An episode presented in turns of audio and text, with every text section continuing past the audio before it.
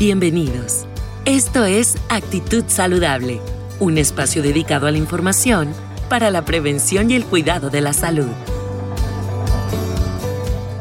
Cada emisión con diferentes temas de interés pensados en ti y el cuidado de tu familia.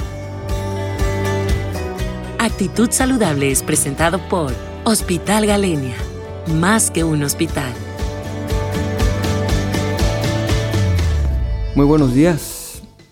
Soy el doctor Eric Janisek, médico urgenciólogo y jefe de urgencias del Hospital Galenia. El día de hoy vamos a tratar un tema de mucha relevancia que lleva por título La atención urgente del evento vascular cerebral. Y bueno, para empezar, ¿qué es esto de evento vascular cerebral o EBC?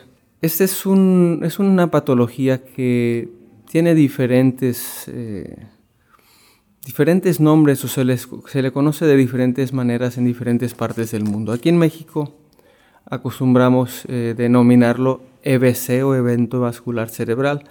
En otros países como España y Argentina es más conocido como accidente cerebrovascular o ACV y popularmente eh, se le conoce como embolia, como derrame cerebral, infarto cerebral o incluso como ictus.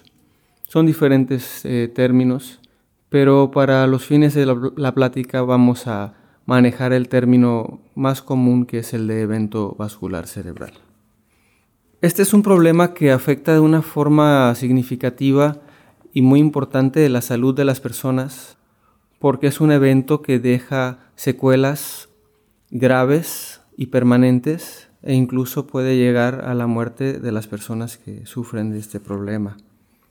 Vamos a hablar un poco de acerca de cómo qué es lo que pasa en este problema. Sabemos que todo nuestro organismo eh, recibe un flujo de sangre. Eh, los diferentes tejidos son nutridos por este flujo de sangre que transporta oxígeno y nutrientes a todas las células del cuerpo, a todos los tejidos, los músculos. Y este, eso incluye el cerebro. La circulación eh, cerebral, que consiste de arterias y de venas, pues es eh, básica y fundamental para el funcionamiento adecuado del cerebro y las funciones cerebrales. El EBC o evento vascular cerebral ocurre cuando hay, un, hay una interrupción en el flujo sanguíneo al tejido cerebral y este tejido cerebral deja de recibir sangre y nutrientes y estas células cerebrales pues se mueren, dejan de funcionar y pierden, eh, pierden su función y eso tiene una repercusión importante en el cuerpo y en las capacidades físicas e intelectuales del individuo, ¿verdad? Esto puede pasar de dos eh, maneras principalmente. Podemos decir que hay dos tipos de EBC.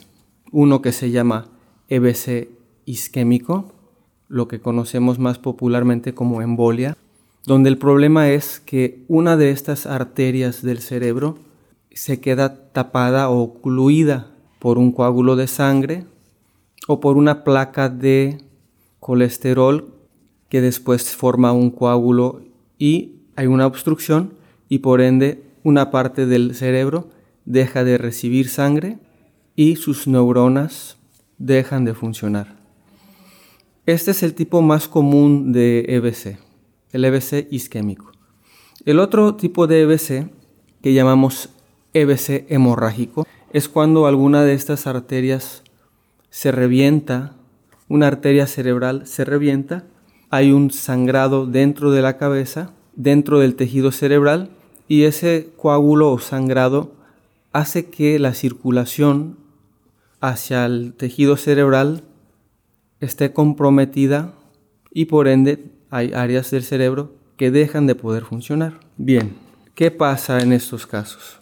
Cuando estas células cerebrales dejan de recibir el oxígeno y la glucosa que deben de estar recibiendo de una forma constante, esa parte del cerebro que deja de recibir eso, pues se apaga, deja de funcionar no es capaz de realizar sus funciones. Y eso se va a manifestar en la persona de acuerdo a qué parte del cerebro es la que está afectada por este problema. Vamos a suponer que, es, que el problema, que el infarto o la obstrucción eh, está afectando la parte del cerebro que controla el habla, entonces la persona de forma súbita va a perder la capacidad de hablar. Si está afectando la parte del cerebro que controla la vista, va a haber una pérdida súbita de la capacidad de ver. Preguntas que surgen mucho con respecto a este tema que es el EBC. Por ejemplo, ¿a quién o a quiénes les puede dar este problema? Sabemos que los factores de riesgo principales para presentar este tipo de problemas son la hipertensión arterial no tratada o mal tratada, la diabetes mellitus que no esté bien controlada, el tabaquismo, problemas de colesterol que no estén bien manejados y sobre todo, independientemente de estos factores de riesgo, la edad es un factor de riesgo importante este problema es más común después de los 60 años. Otra pregunta que surge a menudo sería si este problema tiene una resolución, si tiene una cura. Y eso es, va a depender mucho del tiempo en el que se llegue al hospital o el tiempo para que reciba atención la persona. Me explico. Este problema es un problema que tiene una instauración muy rápida y tiene, puede dejar una secuela permanente si no se le otorga un tratamiento eh, al paciente en las primeras horas. Después de las primeras horas, el tejido cerebral que tiene tiempo ya sin recibir estos nutrientes va a sufrir un daño permanente. A diferencia de las células de otros órganos, eh, las células del cerebro no se van a regenerar.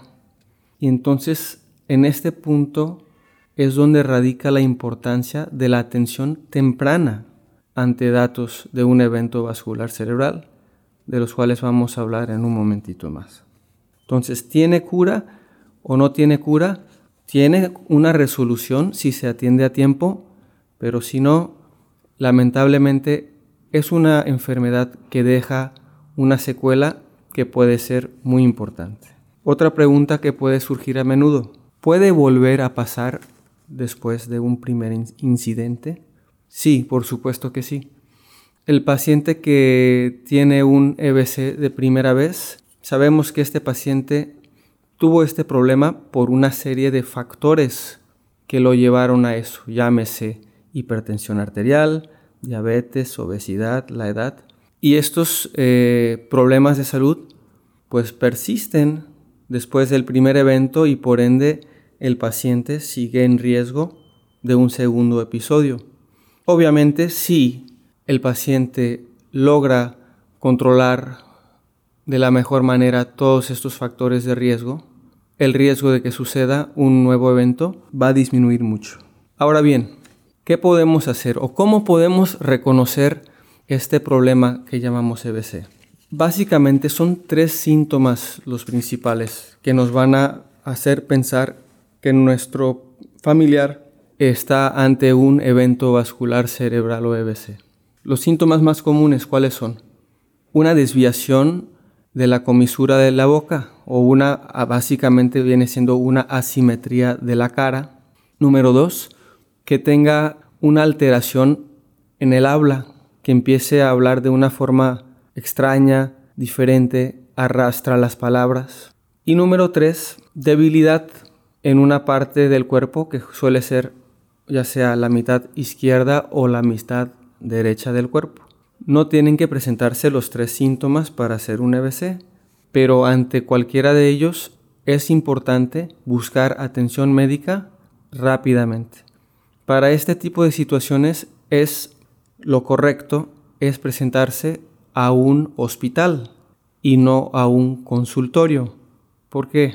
Porque en un consultorio no se tienen los recursos para hacer el diagnóstico ni para el tratamiento de este, esta enfermedad y más bien implica un retraso en la atención porque Lo que se debe de hacer en estos casos es atenderse en un hospital, se necesita de una tomografía de cráneo y algunos otros estudios pues que están disponibles en el medio hospitalario más que en una clínica o consultorio. Cuando la persona eh, llega de forma temprana, tenemos nosotros los médicos de urgencias la oportunidad de brindar una terapéutica, un tratamiento que se llama trombolisis, que consiste en aplicar un medicamento para disolver el coágulo que está causando la obstrucción de la circulación es un tratamiento eh, que ha tenido muy buenos resultados y en un buen porcentaje de pacientes eh, logra destapar esa obstrucción y mejorar en gran medida eh, la funcionalidad del paciente. Para concluir, vamos a recalcar los puntos más importantes de este problema que es el evento vascular cerebral o EBC. Lo fundamental que hay que saber es que si nosotros o un familiar nuestro presenta síntomas sugestivos de un EBC, llámese alteración en el habla, desviación de la boca o debilidad en alguna parte del cuerpo, es fundamental la atención rápida en un medio hospitalario. De esta manera vamos a aumentar la posibilidad de una recuperación parcial o total y por ende salvaguardar la calidad de vida de nuestro ser querido. Es todo por mi parte, me despido. Nuevamente, soy el doctor Eric Janisek. Para cualquier duda, aclaración, les repito, mi nombre es Eric Janisek, médico urgenciólogo. Me encuentran en el Hospital Galenia, en el turno matutino, 8 de la mañana a 2 y media de la tarde, en el servicio de urgencias. Estoy a sus órdenes. Muchas gracias. Actitud Saludable es un espacio dedicado a la información para la prevención y el cuidado de la salud. Porque nos interesa tu salud, escúchanos en cada nueva emisión. Actitud Saludable es presentado por Hospital Galenia. Más que un hospital.